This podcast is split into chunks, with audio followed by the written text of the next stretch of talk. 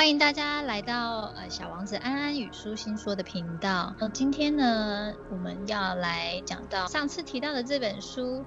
那我们今天会讲到第二个章节的主题是：咦，你知道那条曲线究竟是什么吗？曲线，曲线是什么？是那个可口可乐的曲线吗？没有，是减肥后的曲线。所以这个曲线感觉听起来好像很重要。嗯，是。所以他这本书是其实是在谈那个复利的曲线嘛，对不对？嗯，对。爱它里面就有提到说，爱因斯坦说过，哎，复利是世界第八大奇迹哦。嗯。所以如果我们都不知道这件事情的话呢，我们就要被被转，知道的话才可以去。赚人家的复利，我很想要听你的经验，是说你之前是从什么时候开始，哎，知道了获得了这个复利的概念？一件很重要的事情哈，就是呃复利的的概念，就是就是呃你必须，我们先用数字，就是用金钱的概念先来看哦，就是它之所以会非常非常的厉害，非常非常的我们讲奇迹而言哈，是什么呢？因为你刚开始，你可能一个月八千八，对不对？哈。对。然后呢，就是你一年呢，大概差不多十万块，对不对？哈。啊，然后你十万块的话，你找到一个可以可以我们讲的呃投资的标的是十 percent，好。嗯。然后呢，你每一年就是比如说好，你第一年是呃十万一千呃呃不呃十一万，就是因为你十 percent 嘛，所以得。第二年就变成十一万。十一万，然后呢，你再放二十万，不，还会放那个十万进去，是不是你的投资成本就本来是二十万变成二十，呃，二十，呃，二十二十一变成二十二了，呃不，二十二点，十一变成二十一吧？哎，对，十一就变成二十一，然后不只是二十一，它可能是还有十的，呃，二十一的十 percent，对不对？对，第二年就会产出二十一的十 percent。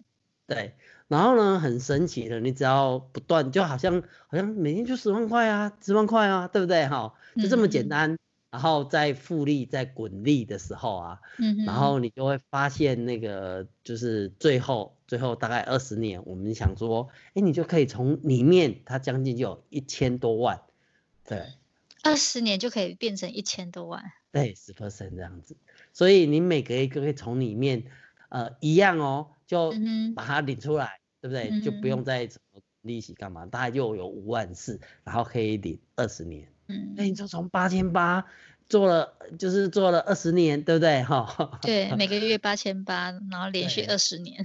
对，所以你看这自自制的年金是比那个我们讲的那个就是给政府啊，或是我们讲的呃，就是自己。就是劳保、劳健保退的那个基的年金还要好哈，所以所以呃，就是它复利的最大的厉害就是你刚开刚开始看它的那个雪球可能没有滚得很大，但是它越滚其实是有就是我们讲的那个附着的那个我们讲的血血量就会越来越大，嗯，所以所以我我觉得就是就是你提早越早做一件事情的时候啊，好，然后。然后你就越可以可以享受我们讲的后来的这个这个复利的所产生的结果。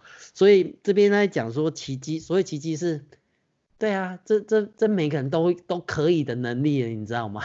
只是你有没有恒心，对不对？哈，对对。然后然后这本书我觉得又更更好玩，是他提醒了一件事情，就是如果你没有钱，没办法做这件事，没关系，那你就呃认真。增加你的知识，让你的知识可以变成复利。刚开始你可能看一本，然后呃这呃最后两本，然后一年可能三本，然后四本五本，对不对？对不对？你慢慢看，然后看了你又把它内化了以后，对不对？哈，你总有一天你爆出来的那个就可能人家讲说。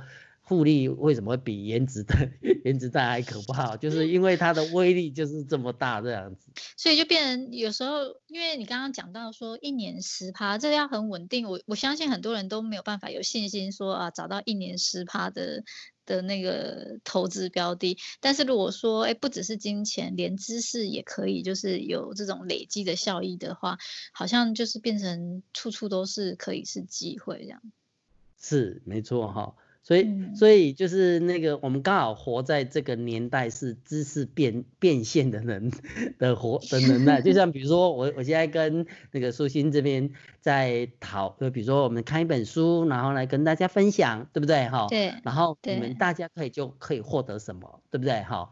好，获得很多知识，获得一些经验。然后像像我们自己啊，就是呃看了这些书啊，就突然觉得，哎。有很多东西没有认，就是我们在上一集有讲过，没有认真看，然后这次为了可能要好好的去注解它，或是好好的来让大家可以跟着，哎，我们看了以后有有什么心得来做分享的时候，大家的收获跟我自己的收获就哎完全不太一样这样。我可能要跟听众呢透露一个小秘密，就是十趴对于安安来说，这就不是太难的问题，对不对？不是太难，不，我我我我在补充这一个哈，就觉得所有的事情是来自于资讯上的落差哈，所以资讯上的落差就是，对，因为因为你这样讲，我们讲说投资这个标的来讲啊，像比如说台湾的呃台股的的，我们讲啊，其实你好好的像金融股啊，我们不用特别去讲它那个价差，我们来讲它就是一般的一般的那个那个呃殖利率。资利率每年给付的那个股利股息哦，大概平均都有五五到六 percent 的的多，然后如果你再加上价差的话，那那其实有时候那个是不得了的这样。对，就是就看你要不要永恒持续的去做它这样子而已。是是，好像现在网络上也很多就是关于这种分享纯股啊想的影片。嗯。有心的话，去要去找到五六 percent 的这种每年的固定的那个利利息，应该是蛮容易达成吼。没错，没错。但是我还是觉得，如果有十趴以上更好喽。讲回来，这本书里面，我们刚刚前面两个就是讲到关于复利，它的为举例了一个，就是哎每个月存八千八，然后连续二十年，然后去不断的投资在标的上面所获得利息。利润可能二十年你就可以轻轻松松存到千万元了。嗯，然后再来过来就是，呃，除了金钱上的复利之外啊，还有知识上的复利。我们现在活在这个呃年代，是一个资讯爆炸的年代，任何的知识资讯都有办法可以发挥它的效益。所以就算是在投资上面，哎，就是慢慢等之外呢，你也可以在平常生活中去累积，就是自己的知识。可是最这这章还有一个最重要的一点是上一次我们第一第一集的时候有提到的一个自信。对，没错，我刚刚也有想到这个这个话题啊。这本书他在讲的说，人为什么要有自信，是应该要对自己的未来有自信，因为他认为说，他他去呃查了各各种资料啊，比如说。